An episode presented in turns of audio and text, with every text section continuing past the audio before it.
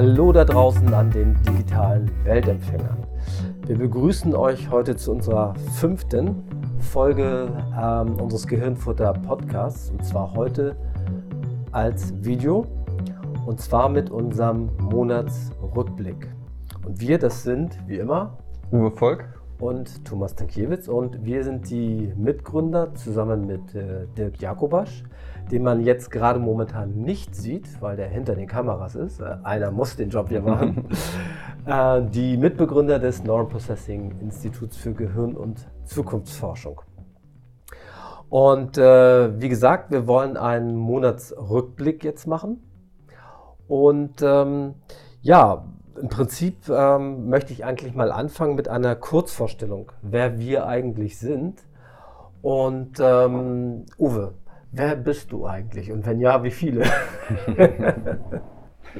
ja, wie viele bin ich noch nicht. Ähm, ich bin gelernter Bankkaufmann, äh, habe äh, im Jahr 2010 mein Diplom äh, zum Psychologen absolviert und dort äh, bin ich eingegangen auf äh, die Theorie der morphischen Felder.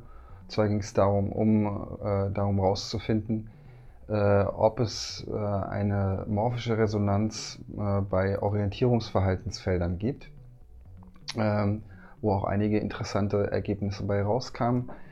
Ähm, später äh, ja, habe ich verschiedene äh, äh, ja, Jobs im Bereich der Beratung, der Geschäftsführung verschiedener Unternehmen, natürlich aus dem ganzheitspsychologischen äh, Denken heraus äh, äh, begleitet. und jetzt vor kurzem ist gerade eine, ein Teamdiagnostik-Instrument fertig geworden ähm, in Kooperation von der Firma Neuron Processing.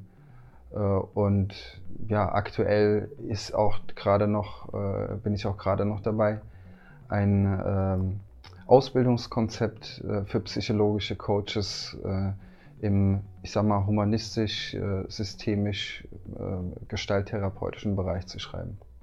Und das Wichtigste dürfen wir nicht vergessen, du bist bei uns der Mann fürs Wissenschaftliche. Genau. Wissenschaftsleiter nennt man sowas dann.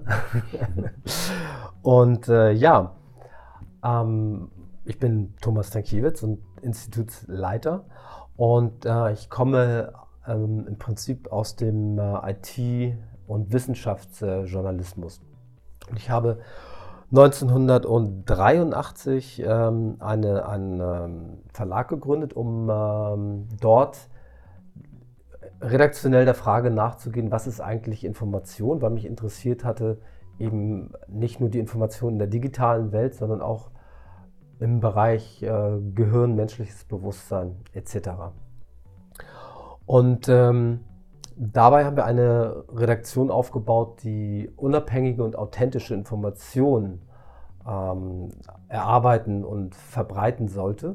Das war damals ein sehr hehres Ziel, weil wir technologisch noch gar nicht so weit waren. Aber ähm, ganz am Schluss äh, sage ich noch etwas dazu, was wir heute am Institut alles machen. Und da wird man sehen, ähm, dass das tatsächlich äh, etwas ist, was wir heute leisten können. Und im Laufe der Zeit habe ich mich immer stärker ausgerichtet auf die Bereiche Gehirnforschung, Wahrnehmungsforschung, Bewusstseinsforschung und bin dem dann auch ähm, im Rahmen eines Institutes, äh, des Vorgängerinstitutes, des heutigen Neuen Processing Instituts nachgegangen. Und damals dabei war auch schon äh, Dirk, wie gesagt, heute hinter der Kamera und äh, viele andere äh, pfiffige und kluge Geister. Und ähm, im Rahmen dieser Recherchen damals sind wir auf äh, eine Forschungsarbeit auch äh, des Stanford Research Instituts gestoßen, äh, wo vereinfacht gesagt äh, die Aussage getroffen wurde, dass äh, unser menschliches Gehirn eine grafische Benutzerschnittstelle hat. Und das hat mich natürlich als IT-affinen Geist äh, auch ganz, ganz klar mit angesprochen. Dazu kommen wir auch im, im Verlauf der, der Sendung und der Folgesendung immer wieder mal drauf zurück. Und dadurch, dass das damals, äh, was wir gemacht haben, sehr viel, ja, ich sag mal, das, ich sag mal, Staub aufgewirbelt hat, nicht, aber äh, es ist hier und da ähm, doch äh, bekannt geworden, so dass dann halt Talkshows folgten, DVD-Produktion, Filmproduktion, Vorträge, ähm, wir haben dieses Wissen, dieses Know-how angefangen weiterzugeben als Trainer und Coaches und sind dann auch langsam in die Softwareentwicklung äh, reingerutscht. Und äh, seit 2006 äh, sind wir tatsächlich in ähm, äh, dieser Besetzung äh, unterwegs, um eben Wahrnehmungsmechanismen des Gehirns unter anderem auch in Software umzusetzen, neben anderen Institutsaktivitäten. Ja, ähm, ich denke, das reicht. Jetzt hat man eine ungefähre Vorstellung, wer wir so sind. Und ähm, ich möchte einmal ganz kurz etwas sagen zu unserem äh, ja, Sendekonzept. Und zwar ist es so, äh, wir verstehen uns mit unserem Gehirnfutter-Podcast als eine Art ja, Reisebegleiter an die Grenzen ähm, von äh, Bewusstsein und, und Wahrnehmung. Und das Ganze halt basierend auf moderner Gehirnforschung. Und da wollen wir eigentlich alle Leute mitnehmen, die sich für das Thema interessieren. Und ähm, wir machen jede Woche einen, eine Podcast-Episode zu diesem Themenkomplex. Und ähm, einmal im Monat dann dieses Videoformat, was wir jetzt äh, hier zusammen bestreiten. Und ähm, ja, dann gibt es sicherlich auch nochmal die Situation, dass wir spontan auf Sendung gehen, wenn zum Beispiel irgendwo Kongresse, Messen oder sonstige Veranstaltungen sind, die für unseren Themenbereich interessant sind. Ähm, was wir jetzt machen wollen, ist, äh, dass wir eine Rückschau machen, was wir in den ersten vier Podcast-Folgen an Themen abgearbeitet haben und was für Fragen wir aufgeworfen haben. Und dabei wird auch so ein bisschen erkenntlich, wie wir so insgesamt auch vorgehen. Und generell äh, natürlich hier äh, der Aufruf, den, unseren Podcast sollte man sich natürlich abonnieren. Das geht äh, via RSS-Feed, ähm, Apple ähm, Podcast-App und iTunes und ähm, alle möglichen Android-Apps, die eben halt auch Podcast äh, bedienen. Und wir sind natürlich auf Facebook, Twitter, YouTube, Google Plus äh, auch aktiv, wenn man uns dort verfolgen will. Uwe, Episode 1. Ähm, da ging es ja um ähm, einfach mal, äh, dass wir halt kurz vorgestellt haben, wie wir so eine Sendung durchspulen. Mhm. Und ähm, da möchte ich einmal ganz kurz, jetzt muss ich schauen, wo habe ich es? Ähm, und zwar genau. Also, im Prinzip ist es so, dass wir in jeder Podcast-Folge äh, über, also die News der Woche bringen und Uwes Highlight und meine Highlights, was wir so gefunden haben im Rahmen unserer, ich sage jetzt mal, Recherchen und, und Forschungsaktivitäten, was wir besonders spannend fanden für unseren Themenkomplex.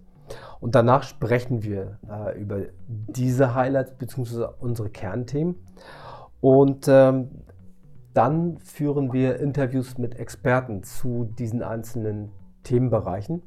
Das haben wir jetzt am Anfang noch nicht gemacht, weil wir gesagt haben, wir wollen, bevor wir halt äh, jemanden gewinnen wollen als äh, hochwertigen Interviewpartner, erstmal ein paar Folgen gemacht haben, damit äh, derjenige die Chance hat, das Format für sich zu beurteilen, ob er überhaupt da äh, bei sein möchte, interviewt werden möchte. Und dann am Schluss der Sendung ziehen wir ein vernichtendes Resümee. also sprich, was haben wir an Erkenntnissen gewonnen? Wie hat uns das Ganze auf unserer Erkenntnisreise weitergebracht? Und in der ersten Sendung, ähm, da war dein Highlight Einordnung von Erfahrung. Kannst du da noch mal ganz kurz zusammenfassen, worum es da ging? Es ist, glaube ich, einfach ein Effekt, den wir, den wir alle kennen. Mhm. Ähm, egal in welcher Situation wir uns tagtäglich äh, befinden, äh, gibt es ja immer wieder einfach neue Dinge, die, die auf uns zukommen. Und ähm, ich sprach davon, äh, dass es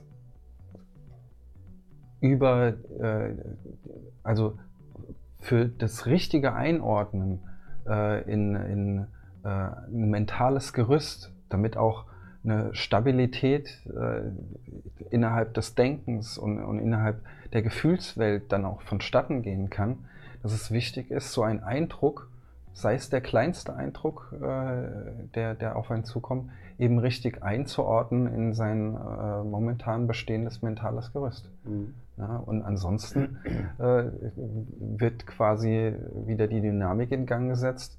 Äh, ja, was war das denn jetzt? Ich bin total verunsichert, wenn sich dann verschiedene Dinge äh, dann vielleicht noch dazu ereignen. kommt da vielleicht sowas wie eine Angst vor etwas raus ja? und, und kann sich dann meiner Überzeugung nach immer weiter verdichten äh, bis zu, ja, zu, bis zum Angstempfinden, äh, was dann sehr hinderlich für den Alltag sein kann. Mhm. Okay. Ja. Okay. Gut, jetzt gucke ich gerade mal, was hatte ich als Highlight? Ah ja, genau. Und zwar ähm, ging es da um die Erhöhung des Bewusstseinsgrades bei Wachkoma-Patienten. Und zwar äh, ging es ja dort darum, dass man ähm, eben bei Wachkoma-Patienten den Vagusnerv sehr stark stimuliert hat mhm. und festgestellt hat, dass ähm, das auf einmal, wenn man zum Beispiel Aufforderungen ähm, an den Patienten gegeben hat, zum Beispiel äh, einem Spiegel zu folgen, den man ihm vorgehalten hat, ähm, dass er dieses äh, mit den Augen auch machen konnte was ja ein eindeutiges Signal dafür ist, aha, das, da ist tatsächlich äh, angekommen, was die Aufforderung war und der konnte Folge geleistet werden. Was ja halt. Entschuldigung, für, nicht hm? nur angekommen. Also in dem Moment, äh, ja, also es, es, es, hört sich trivial an, mhm. ne? aber äh, letzten Endes ist eine Stimulation erfolgt mhm. und darauf folgend hat sich ja quasi mindestens äh, der motorische Kortex äh, der Be Bewegung genau. vom Auge äh, dann aktiviert. Und mhm. das war für mich schon ganz besonders, als ich das gelesen habe. Ja, und dann gab es ja noch eine zweite, sage ich mal, sehr sagen, emotionale Reaktion, dass wenn man zum Beispiel die, die Lieblingsmusik vorgespielt hat, dass äh, die frühere Lieblingsmusik, also von der man eben wusste, dass sie es ist, dass das eben halt dann zum Beispiel auch zu Tränen geführt ja. hat. Äh, und äh, das war natürlich, denke ich mal, für alle Beteiligten dann halt auch sehr ja, ergreifend letztendlich. Ähm, für dich, glaube ich, interessant war in dem Zusammenhang auch, dass äh, dies im psychologischen Bereich ähm, ähm äh, für Behandlung interessant sein kann, äh, dass eben so eine Stimulation bei bestimmten, ich sage jetzt mal, Krankheitsbildern oder, ja, oder Diagnostika? Speziell in, in der Studie ähm, die ich, die ich mir damals ja auch angeguckt habe, als wir die Sendung gemacht haben, war ja die Rede davon, dass es eben äh, behandlungsresistente äh, äh Personen gab, äh, die eine Diagnostik aus dem äh, depressiven Spektrum bekommen hatten. Und gerade bei den Behandlungsresistenten ist diese Art von Therapie oder Intervention, wie sie dort bei der Studie stattgefunden hat, erfolgreich gewesen. Mhm. Okay. Ja, dann haben wir gesprochen zur Abwechslung. Ja. dann kam unser Talkbereich. Und ähm, da hatten wir gesagt, okay, einer der Schwerpunkte ist äh, Bewusstsein. Äh, und wir haben dann mh, etwas sehr Ungewöhnliches gemacht. Und zwar, wir haben an unserem Institut eine, eine Denkfabrik, eine neuartige Denkfabrik, die wir nutzen. Und da sagen wir später auch irgendwann mal was zu. Und ähm, dort ähm, haben wir einfach mal versucht, das Thema, was ist eigentlich Bewusstsein, komplett ähm, neu zu denken. Und haben uns dann einfach mal gefragt, okay, in welche Fragestellung müssten wir das Ganze ähm, unterteilen? Und das will ich einmal ganz kurz hier ähm, referieren. Ähm, und zwar haben wir einmal das Bewusstsein übergeordnet äh, definiert bzw. uns Fragestellungen dazu überlegt. Und zwar, wie lässt sich Bewusstsein aus naturwissenschaftlicher Sicht und aus Sicht der Allgemeinheit überhaupt beschreiben? Oder ähm, die, ähm, was sind die erforderlichen Parameter, dass man überhaupt vom Bewusstsein sprechen kann? Und dann vor allen Dingen, wie äh, entsteht überhaupt äh, Bewusstsein? Dann haben wir uns gefragt, was ist eigentlich Körperbewusstsein, geistiges Bewusstsein und Beziehungsbewusstsein und wie kann man diese Arten von Bewusstsein voneinander differenzieren. Dann haben wir die Entwicklung von Bewusstsein und zwar hier geht es halt primär darum, wie wir unser Bewusstsein entwickeln können und in welche Einflussfaktoren dieses unterworfen ist. Zum Beispiel gibt es eine mögliche praktische Anleitung für die Entwicklung eines starken Selbstbewusstseins oder wie kann der Einzelne mit den einströmenden Einflüssen auf das Bewusstsein positiv umgehen und so weiter und so weiter. Dann haben wir das Kollektivbewusstsein ähm, ähm, übergeordnet einmal versucht zu definieren, beziehungsweise wollen das definieren. Wir haben damit erst äh, jetzt angefangen. Und zwar, was ist zum Beispiel ähm, die Struktur eines ähm, kollektiven Bewusstseins? Und was ist vor allen Dingen die Differenzierung zwischen Einzelbewusstsein, Gruppenbewusstsein und Kollektivbewusstsein, beziehungsweise wie grenzen die sich voneinander ab? Und dann haben wir die einzelnen Teilbereiche untersucht, also untersuchen diese zum Beispiel, was ist das Gruppenbewusstsein, was sind mögliche Anwendungen von Gruppenbewusstsein, zum Beispiel vielleicht auch im äh, therapeutischen äh, Zusammenhang. Dann, welches ist der Prozess, aus dem ähm, ein einzelnes, aus, aus, den, aus einzelnen Bewusstseinen sozusagen ein Gruppenbewusstsein überhaupt erst entstehen kann. Und bei dann als nächsten Punkt haben wir das Kollektivbewusstsein uns nochmal ganz genau äh, angeguckt. Und hier versuchen wir halt unter der Annahme der Existenz des Kollektivbewusstseins diesem sozusagen auf die Spur zu kommen, indem wir uns Fragen stellen wie, was ist der Ursprung und Sinn des kollektiven Bewusstseins und wie ist der Zusammenhang zwischen individuellem Bewusstsein und kollektivem Bewusstsein. Wie kann der Einzelne das kollektive Bewusstsein nutzen. Und der letzte Punkt, den wir hatten, war die Manipulation des Bewusstseins. Ähm, und zwar, welche Arten der Manipulation gibt es und ähm, wie sind die Wirkweisen dieser einzelnen Manipulationsarten. Und ähm, ja, in der ersten Sendung haben wir uns, ähm, also das war dann der Bereich, ähm, also der etwas größere Komplex der ähm, Bewusstseinsdefinition mal von der anderen Seite raus. Ne? Und da hattest du dann ja auch zu gesagt, ähm, okay, das ist jetzt äh, natürlich nicht eine rein wissenschaftliche Perspektive, die wir dort eingenommen haben. Und ähm, haben dann gesagt, okay, das machen wir dann in einer der späteren Sendungen, dass wir das nochmal nacharbeiten. Und ähm, haben dann eben in der Folgesendung das Thema Wahrnehmung dann eben erstmal wissenschaftlich angegangen. Da haben wir es dann andersrum gemacht. Da mhm. kommen wir dann gleich zu. Und ähm, wir haben dann unser Resümee gezogen. Mhm. Hm, weiß nicht, hast du da jetzt, fällt dir da jetzt konkret noch was ein, was da für dich bei der ersten Sendung äh, als wichtige Resümee-Punkte waren? Es ist ein, äh, es sind verschiedene Punkte. Also momentan kommen verschiedene Punkte hoch und ich weiß, dass es damals äh, halt eben auch der Fall war, mhm. Äh, dass da einige äh, Bezugnahmen halt eben äh, stattgefunden haben, mhm. Äh, beziehungsweise stattfinden mussten. Ja. Ähm, also das Besondere vielleicht an dieser Zusammenschau, die du eben gerade gemacht hast, ist, ist für mich erstmal, ähm, also wenn, wenn ich es jetzt aus äh, wissenschaftlicher Perspektive beleuchten müsste, alles das, was du äh, vorgelesen hast, ähm, befinden wir uns natürlich gerade auf so einem kleinen Höllenritt. Und ich will dir auch sagen, warum. ja, äh, da gibt es den einen Wissenschaftler, der hat äh, die und die Überzeugung, mhm. Äh, woraus er dann natürlich, ich sag mal, nach verschiedenen Schritten ein Forschungsdesign äh, generiert. Äh, vorher hat er Hypothesen aufgestellt, um zu sehen, äh, ist die Theorie, geht es so in Ordnung, hat man da Effekte und so weiter.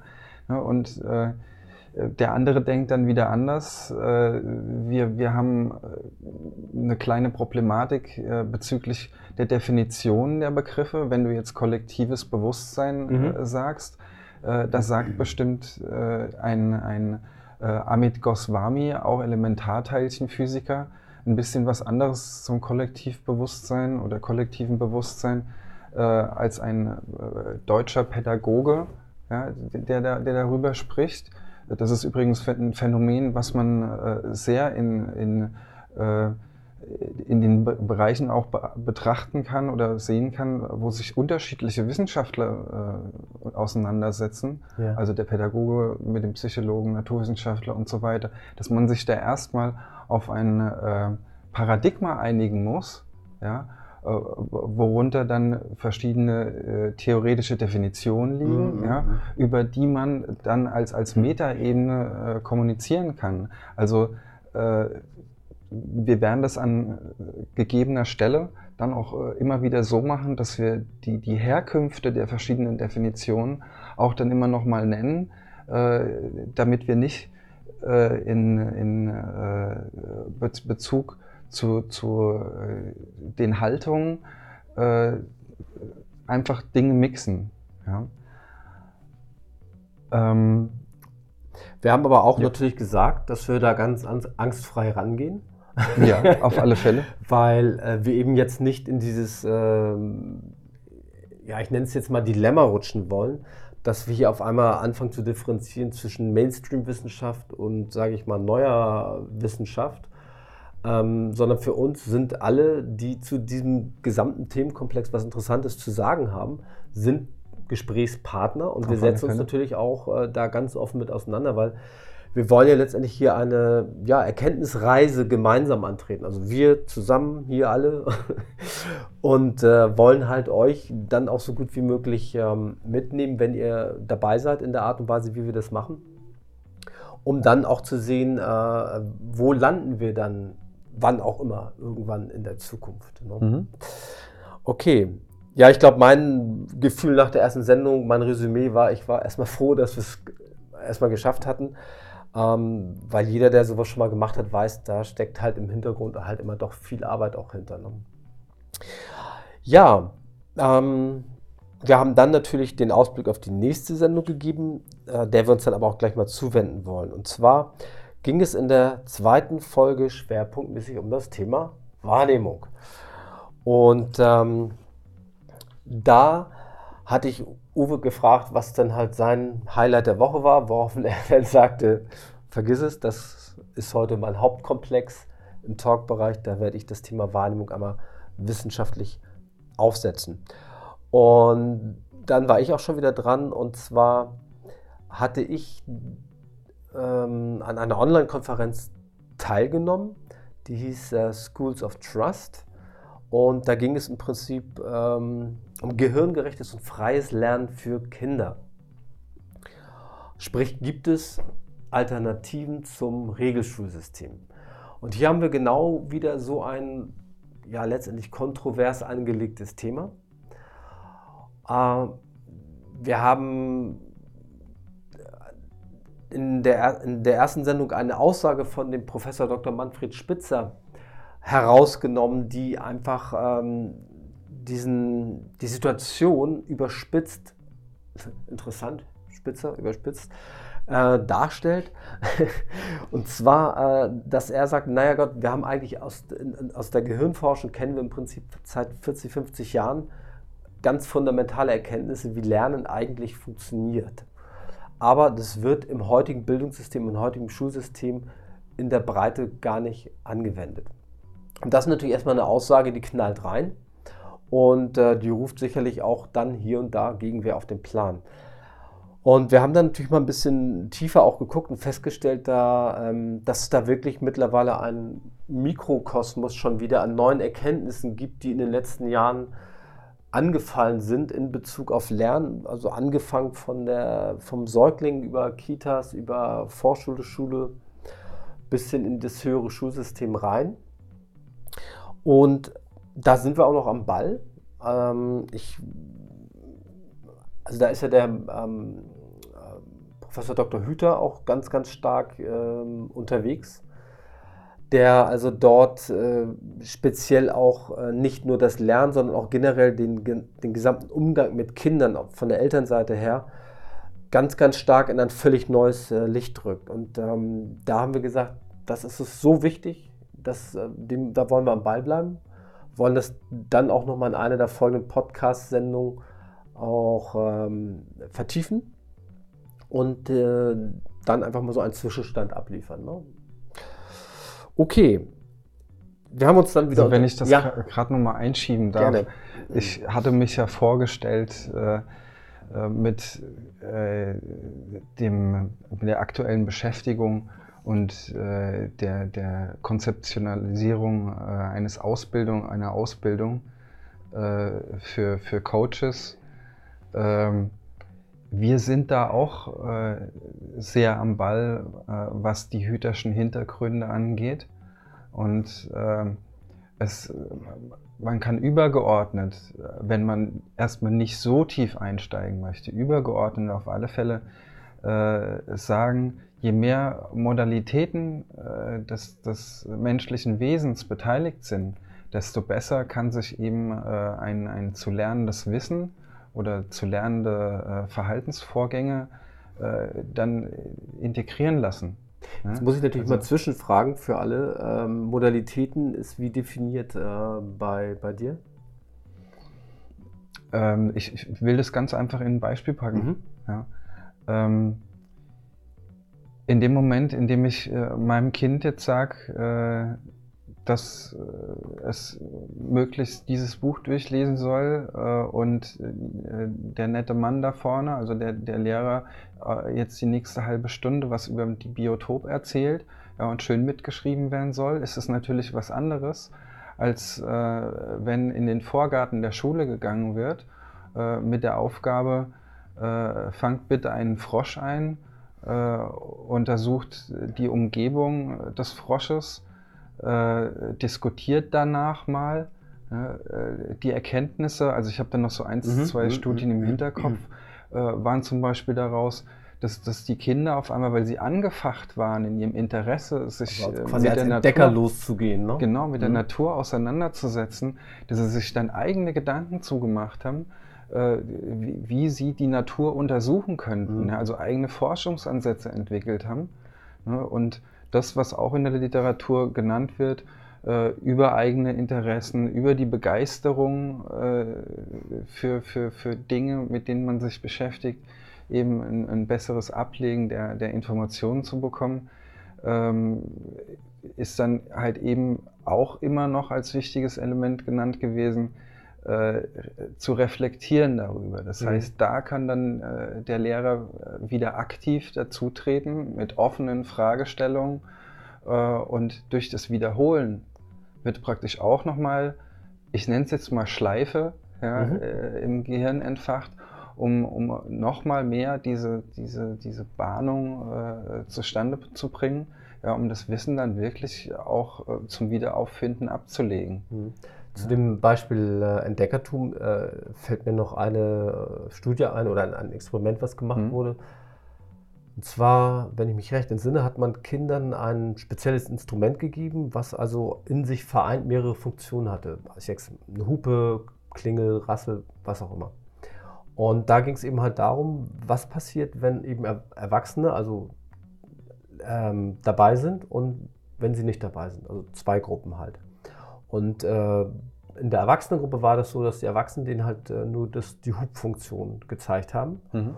und die anderen haben halt äh, gemacht. Und hinterher hat man es halt verglichen und hat halt äh, festgestellt, dass die, wo die Erwachsenen dabei waren und diese Hupenanleitung gegeben haben, dass die Kinder auch tatsächlich eigentlich nur dieses Verhalten, dieses gelernte Verhalten repliziert haben, sprich immer nur mit der Hupe gespielt haben. Und die andere Gruppe, die Vergleichsgruppe, die frei gearbeitet hat, die hat das für sich selber halt rausgetüftelt, die ganzen Funktionen. Also da, das ist für mich so ein Beispiel, wo man sagt, aha, äh, man kann die wirklich laufen lassen, die, die finden das schnell halt alles raus. Also klar, ne, da wo es gefährlich ist, da sollte man mhm. natürlich äh, aufpassen, aber no, das ist damit gemeint. Okay, dann ging es weiter, dass wir uns unterhalten haben. Das heißt, dann kam dein großer Wahrnehmungspart sprich Wahrnehmung aus äh, wissenschaftlicher Sicht, wie das grundsätzlich definiert ist. Mhm. Ähm, ich frage jetzt aber mal so direkt, willst du das eben so äh, aus dem Kopf referieren oder soll ich dir hier einen kleinen Spickzettel anreichen? Ich schaue mal auf den Spickzettel drauf. Also vielleicht, vielleicht so viel dazu, weil äh, es ist ja auch sehr leicht auf unseren äh, Shownotes nachlesbar. Ja. Super Mindmap haben wir gemacht da für alle. Zum ähm, wir haben eben äh, in dem Moment, in dem äh, die, Ergebnisse, äh, die, die Wahrnehmungsergebnisse vorliegen, natürlich auch verschiedene Kanäle, über die, über die diese Wahrnehmung zustande kommen kann. Die sind genannt worden in dieser Sendung mhm. von mir. Und äh, wir haben auch über Wahrnehmungsgesetze gesprochen, äh, wo es um Reizabhängigkeit, Kontextabhängigkeit und Erfahrungsabhängigkeit ging. Ähm, verschiedene äh, Dinge des Wahrnehmungsprozesses. Ähm, wo wir uns darüber unterhalten haben, äh, welche grundlegenden Dinge halt eben erstmal äh, äh, im, im äh, Kopf ablaufen. Das heißt, eine, eine, pauschale Wahrnehmung der Situation äh, bis, bis zu einer kleinschrittigeren Wahrnehmung der Situation äh, und anschließend dann mit, mit einer Form von Detailauswertung und einer elaboratorischen Auswertung ähm, und dann sind wir übergegangen zu besonderen Wahrnehmungsarten, äh, wo es dann halt eben auch wieder um mein Diplom-Thema mhm. ging. Mhm. Ne? Äh, äh, und ich äh, die These aufgestellt habe, äh, wie ich es übrigens heute immer noch mache, äh, dass der Mensch halt eben ein Gefühl für eine morphische Resonanz besitzt. Ja, andere würden vielleicht sagen, äh, er hat eine spezielle Intuition für irgendwas gehabt. Äh, und wieder andere nennen das vielleicht ein Körpergefühl äh, zu irgendwas, was, was feststeht. Für mich, für uns vielleicht ja. auch, ist es so, dass, dass wir immer mal eine besondere Art der Wahrnehmung haben, womit wir uns ja auch beschäftigen mhm. im Zuge unserer Denkfabrik-Projekte und und äh, des Neuronprozessors, mhm. ähm, äh, wo wir valide Ergebnisse haben, immer und immer wieder. Ja, und wo wir ganz einfach erforschen wollen, auch innerhalb äh, oder angefacht äh, durch verschiedene Fragen, auch aus unseren Sendungen, ähm, was da wirklich der Hintergrund ist, welcher wissenschaftliche Hintergrund äh, hinter der Methode steht, ja. die wir anwenden. Ne? Und in der vierten Sendung haben wir dann auch ähm, einmal grundsätzlich eine Definition ähm, der morphischen Felder, morphischen Resonanz genau. gegeben. Ne? Ja. Da kommen wir dann gleich nochmal drauf zurück. Okay, es ging in die dritte Woche. Die Bärte wurden länger und länger. Und äh, in der dritten Folge, da ging es einfach tatsächlich mal um so die Turbulenzen, die man im Alltag hat äh, bei der Podcast-Erstellung, um Gruppenbildung, die Theorie der generalisierten Quantentheorie, auch Weak Quantum Theory genannt, und Gedächtnisverlust. Und ähm, wir haben dann natürlich wieder begonnen mit den Highlights der Woche und bei dir war es eben was, also diesmal warst du Opfer sozusagen eines Online-Symposiums, ja. Da hat es dich ereilt. Ähm, Wissenschaft und Spiritualität, die Welten verbinden. Und äh, dabei handelt es sich um eine Veranstaltung von Tatva Viveka, Zeitschrift für Wissenschaft, Philosophie und spirituelle Kultur. Und in dem Zusammenhang bist du ja auf die, die Arbeit von dem Professor Wallach. Professor Dr. Dr. Harald Wallach ja, gekommen, der eben diese äh, Weak Quantum Theory hier in Deutschland stark vertritt. Mhm. Wenn, ne? mhm. Ähm, kannst du das nochmal ganz kurz umreißen, was, was da so die wesentlichen Inhalte waren? Und warum das für uns interessant ist? Also, es, äh, mir fällt es immer so ein bisschen schwer, äh, wenn ich mich mit so einem Gebiet intensiv auseinandergesetzt habe, dann wirklich so die, die kleinen Kernpunkte rauszuholen äh, äh, und, und nicht in, in, in Prosa zu verfallen. Ja? Das, äh, Ähm, also das Interessanteste äh, für mich war dabei, dass äh, Professor Wallach ähm, äh, den äh, Versuch anstellt, äh, zum Beispiel ein, ein Verschränkungsphänomen äh, oder eine Nicht-Lokalität Lokalität, auf Makrosysteme zu beziehen. Ja?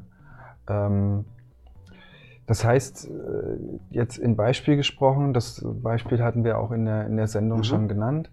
In dem Moment, in dem ich in einem intensiven Kontakt, in einem intensiven Kontakt in einer Gruppe äh, mich befinde und, und sich dort Informationen austauschen, ein, eine Gruppenkohäsion äh, erreicht wird, ein, ein, äh, ja, ein Gruppenzusammenhalt, der aus irgendeinem Sinnkontext heraus äh, entsteht oder besteht, äh, so geht er davon aus, was ich übrigens auch schon in systemischen Anwendungen erlebt habe, äh, dass in dem Moment, in dem die Gruppe wieder auseinandergeht, eben halt immer noch äh, dieser Zusammenhalt zu spüren ist. Ja. ja?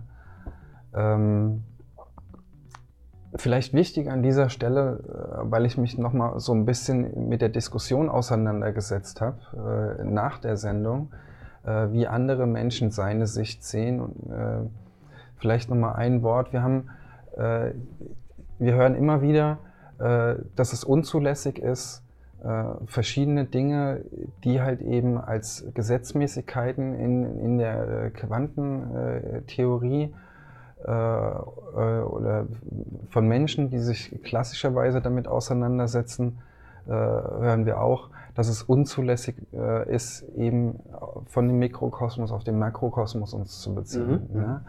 Ähm, Professor äh, Dr. Dr. Harald Wallach. ich kann es auch, ich kann es auch.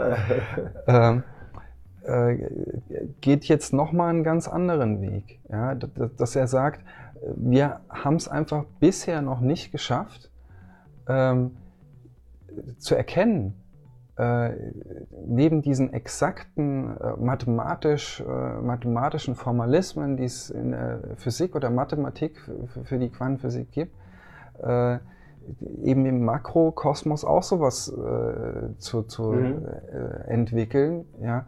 Ähm, wir haben extrem definierte, einen extrem definierten Formalismus und dass der äh, eben halt eine, eine, eine ja, Sondersituation darstellen würde, aber dass es im Makrosystem oder in Makrosystemen sowieso auch schon immer so wäre, ja, aber halt eben nicht messbar äh, ja.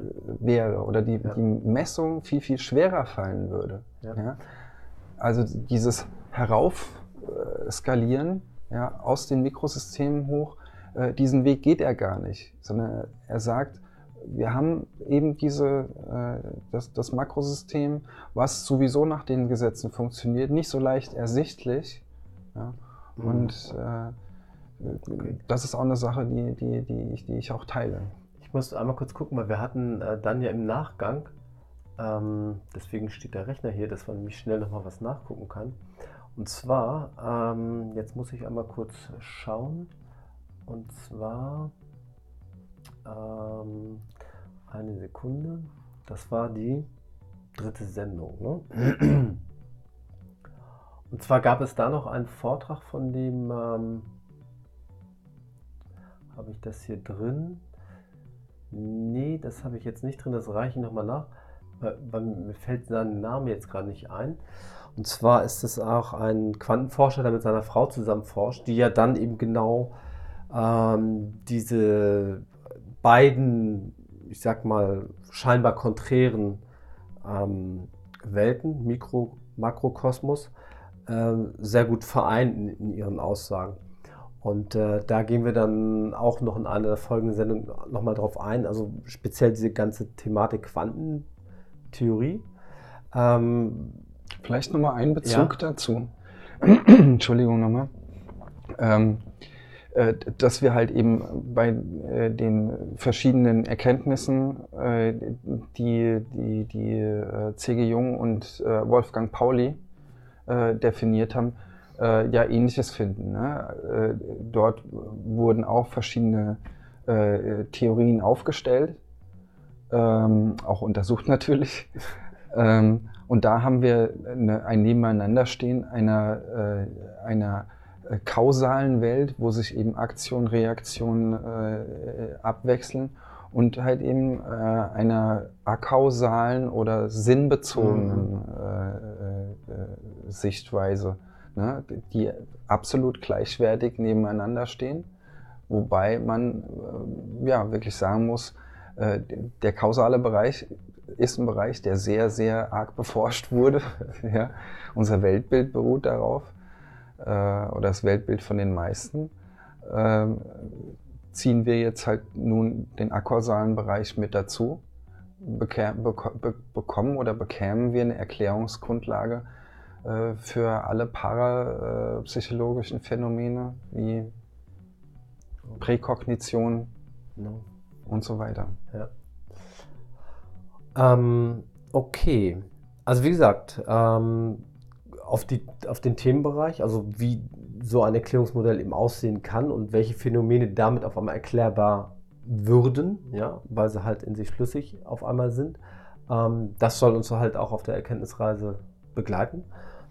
Und äh, in der dritten Sendung ging es dann weiter mit äh, meinem Highlight. Und da ähm, hatte ich einen, einen Fall ausge... Also ist halt... Ähm, ja, mir auf den Tisch gefallen sozusagen von einem äh, Max Rinneberg. Ähm, und zwar ist der 2008 im Alter von 17 Jahren schwer gestürzt, hat eine äh, äh, Kopfverletzung gehabt und ähm, ist dann hat einen also anhaltenden Gedächtnisverlust erlitten und zwar bis heute, äh, knapp zehn Jahre später. Und das, das Interessante an diesem Fall ist einfach, ähm, dass, dass hier tatsächlich er dann auch im Nachhinein zwecks Aufarbeitung ein, ein Buch geschrieben hat und das aus seiner Sicht geschildert hat. Also ähm, wie er selber das Ganze für sich äh, erfahren hat. Weil man muss sich die Situation vorstellen. Äh, du wachst im Krankenhaus auf, also so ist es ihm dann geschehen. Um dich herum stehen Leute und du kennst die nicht. Und du weißt auch gar nicht, äh, wie du da hinkommst, wer du bist. Es ist halt alles weg. Und ähm, es war zwar noch Basiswissen da, also Allgemeinwissen da und ähm, die Sprache war da. Ähm, das eine oder andere, wie zum Beispiel Fremdsprache ähm, oder eine Fremdsprache, die gelernt wurde, war weg. Bestimmtes Faktenwissen war weg. Aber ansonsten kann man sagen, war er voll ähm, ja, präsent und alltagstauglich, aber eben ohne dieses eigene, und da sind wir wieder bei, unserem, äh, bei unserer Begrifflichkeit, der wir nachgehen, ohne eben eigenes Selbstbewusstsein äh, in Bezug auf seine äh, vergangene Person. Und er hat eigentlich ganz gut beschrieben, wie dann für ihn eine, eine wirklich schwierige ähm, Reise losging, überhaupt erstmal ähm, dem zu begegnen, herauszufinden, auf detektivische Arbeit sozusagen zu gehen oder eine detektivische Arbeit zu machen, in seine Vergangenheit rein, um sich die zurückzuholen. Was aber in seinem Fall erfolglos geblieben ist, was natürlich zu schweren ja, Depressionen auch geführt hat, bis irgendwann einfach mal ganz klar die Entscheidung kam, so, es, es hilft nichts, ich, ich komme da einfach nicht weiter. Äh, und hat dann gesagt, äh, ich fange jetzt halt ein neues Leben an, versuche gar nicht jetzt irgendwo dem Alten zu entsprechen und hat im Prinzip eine eigene Persönlichkeit, ein völlig neues Selbstbewusstsein aufgebaut. Und das ist halt äh, sehr, sehr schön äh, beschrieben. Also auch ähm, aus, äh, aus der Gehirnforschung äh, spricht man oder hat man in seinem Fall von einer möglichen dissoziativen Störung gesprochen. Das hast du ja dann noch, noch mal ein bisschen gesagt, das könnte aber auch äh, anders interpretiert werden. Ähm, Kannst du da noch mal kurz was zu sagen aus der Erinnerung? Ich fand die ähm, Diagnostik oder die, die, die, die Diagnose eher ähm, deshalb nicht so ganz treffend, äh, weil es ja quasi darum ging, dass jemand durch einen Einfluss, durch ein Schädel-Hirntrauma, mhm. ähm, eben äh, ein, eine, einen Gedächtnisverlust erlitten hat. Ja, also eigentlich müsste es äh, irgendeine Art, als irgendeine Art von Amnesie eingeordnet werden. Okay. Ja. okay. Wenn ich vielleicht gerade noch mal dazu was sagen darf, ja. weil es jetzt auch gerade wieder... Du darfst alles sagen, was du möchtest. Danke, Thomas. ähm, es ist für mich einfach so besonders psychologisch nochmal äh, rauszuheben, ähm, dass ich es bemerkenswert finde, äh, die, diese Schilderung und, und in, in welche berufliche Richtung und welche äh, Hobbyrichtung mhm. er dann tendiert ist, äh, nachdem er halt eben sein Leben wieder neu oder als er sein Leben neu aufbauen musste. Ja? Also es, es, es kam mir vor, wie, wie, wie ja, die Hälfte an, an, an neuen Betätigungen ja, und äh, ich weiß gar nicht mehr, er hatte früher Fußball gespielt und dann äh, was. Genau, er war, er war äh, früher begeisterter, hat selbst gespielt, hat eine Mannschaft auch trainiert, mhm. War, glaube ich, Versicherungskaufmann, irgendwas in der Richtung. Und danach, das Neue, was er gemacht hat, dass er halt eher so ein Genussmensch geworden ist, eine Ausbildung als Sommelier jetzt macht. Und, Stimmt, genau. Ja. Ähm, und in dem Moment habe ich äh, mich dann auch zurückerinnert, so an äh, die, die, die Arbeit äh, mit Personen, die auch aus dem psychiatrischen Kontext kamen und äh, in Bezug zu Beruf, äh, dass halt oftmals einfach eine, eine, so, so, so, so, so ein Gefühl da war damals, ich kann mir da was nicht erlauben. Ich, äh, ja. ich, ich muss, muss, muss meiner Linie treu bleiben und alle anderen sehen das auch und das muss ja. jetzt so Erwartungshaltung sein. der Eltern genau, erfüllen, ja. etc. Und, und er quasi durch diesen äh, riesen Einschlag in seinem Leben äh, erst die Möglichkeit hatte, weil er ja so als, als äh, ja fast nicht existent wahrgenommen mhm. wurde, äh, die, diese Chance wahrzunehmen, eben was wirklich Neues anzufangen und was womöglich total die ganze Zeit in ihm geschlummert hat, ja. ja er sich aber nicht erlaubt hat. Ja. Und für mich ist dann natürlich dann schon die Frage dahinter, äh, hätte dieser Mensch weiter seine Fußballmannschaft trainiert und wäre weiter Versicherungskaufmann gewesen und hätte er sich nicht äh, tiefergehend mit Reflexionsarbeit äh, beschäftigt, ja, ähm, was wäre äh, mit seiner psychischen oder körperlichen Gesundheit geworden? Ja? Äh, wenn er die ganze Zeit was gemacht hätte, äh, was in, in, seinem Kern überhaupt gar nicht das ist, was er will. Ja. Und es gibt ja bekanntermaßen zwei Wege in die Berufung. Das eine ist durch eben Selbsterkenntnis, ja, und das andere ist durch harte Schicksalsschläge, ne, die, also so, die erstmal so als dramatisch wahrgenommen werden, mhm. dann aber in sich halt auch Riesenchancen halt äh, bergen. Ähm, die Frage ist eben halt, ob man diese als solche dann auch erkennt, äh, wahrnimmt und sie, ja. sie umsetzt. Ne? Genau, und das haben wir eigentlich ja auch dann im Verlauf der dritten Sendung gemacht. Wir haben eben speziell über dieses Thema äh, ähm, Gedächtnisverlust dann auch gesprochen mhm. und sind dann in die vierte Sendung gegangen. Und da ging es um den Nobelpreis fürs Schlafen und Erinnern trotz Lücke, äh, was aber eben jetzt gar nicht so trivial gemeint war, wie es sich anhört, ähm, sondern eigentlich das Gegenteil ist der Fall. Und da kam dann auch die Definition der morphischen Felder, beziehungsweise morphischen Feldtheorie. Und ähm, wir haben dann in den Highlights ähm, mit dir wieder angefangen, wie jede Woche. Und da ging es um den Nobelpreis für Medizin, der an die Erforscher der inneren Uhr geht. Und also es waren halt äh, drei amerikanische Wissenschaftler, die eben den Rhythmus von Lebewesen ähm, erforscht haben und dafür mhm. eben den Nobelpreis bekommen.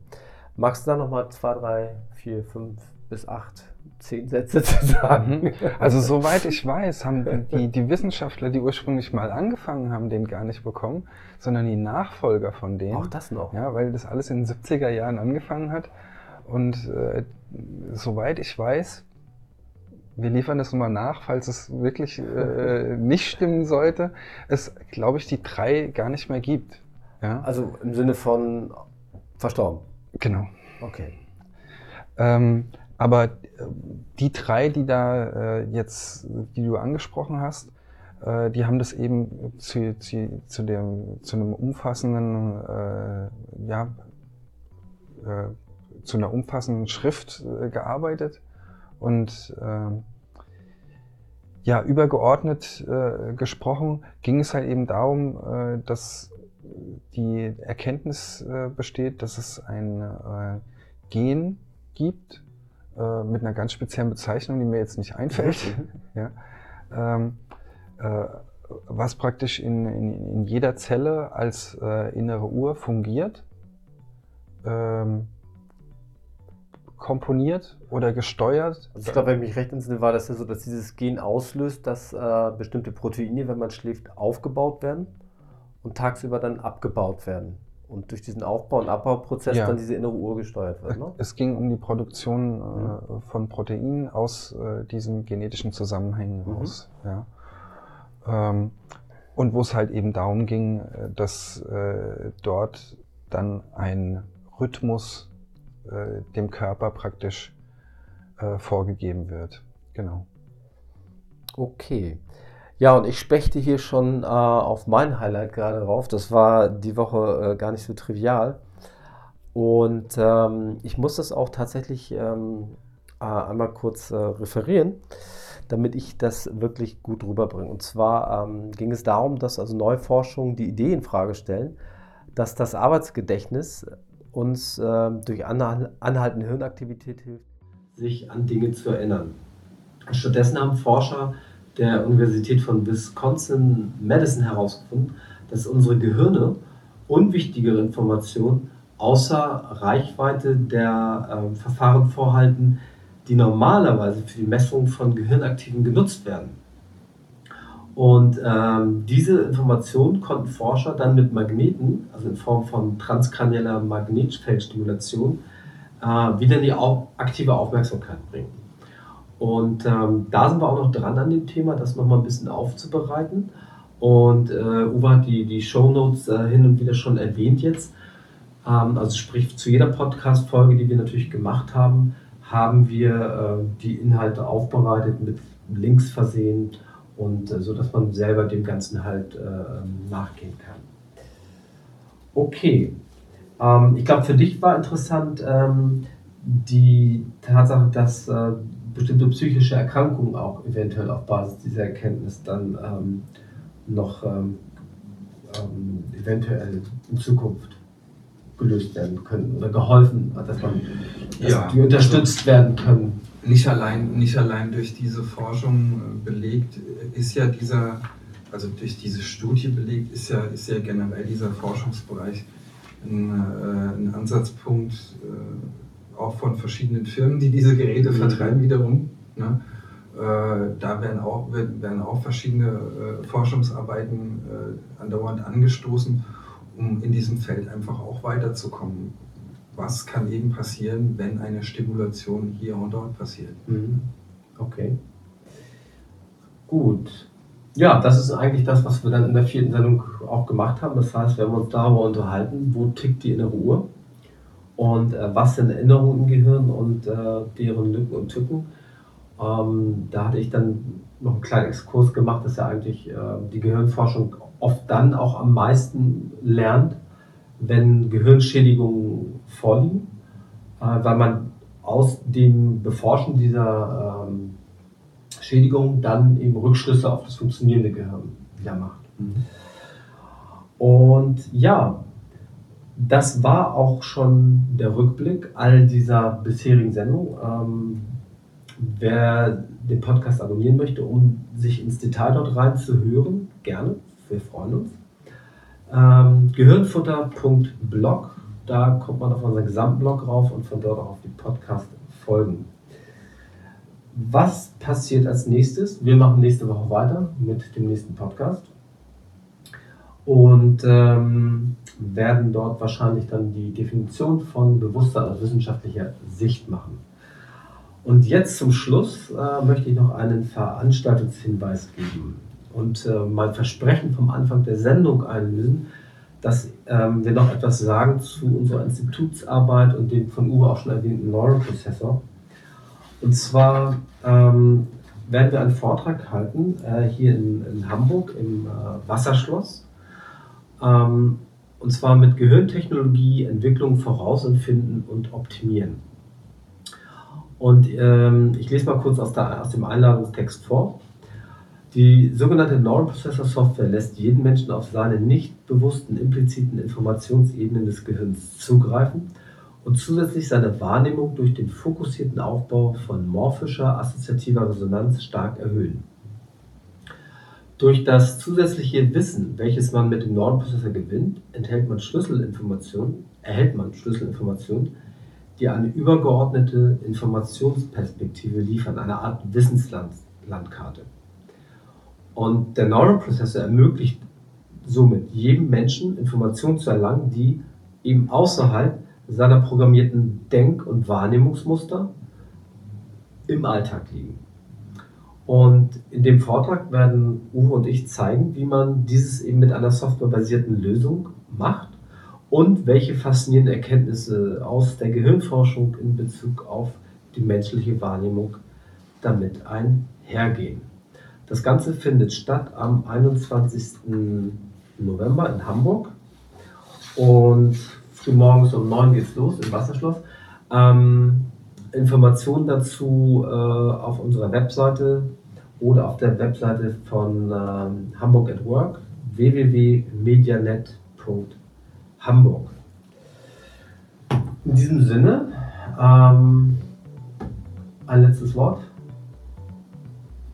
Ich freue mich, dass wir unseren ersten Videopodcast jetzt gemacht haben.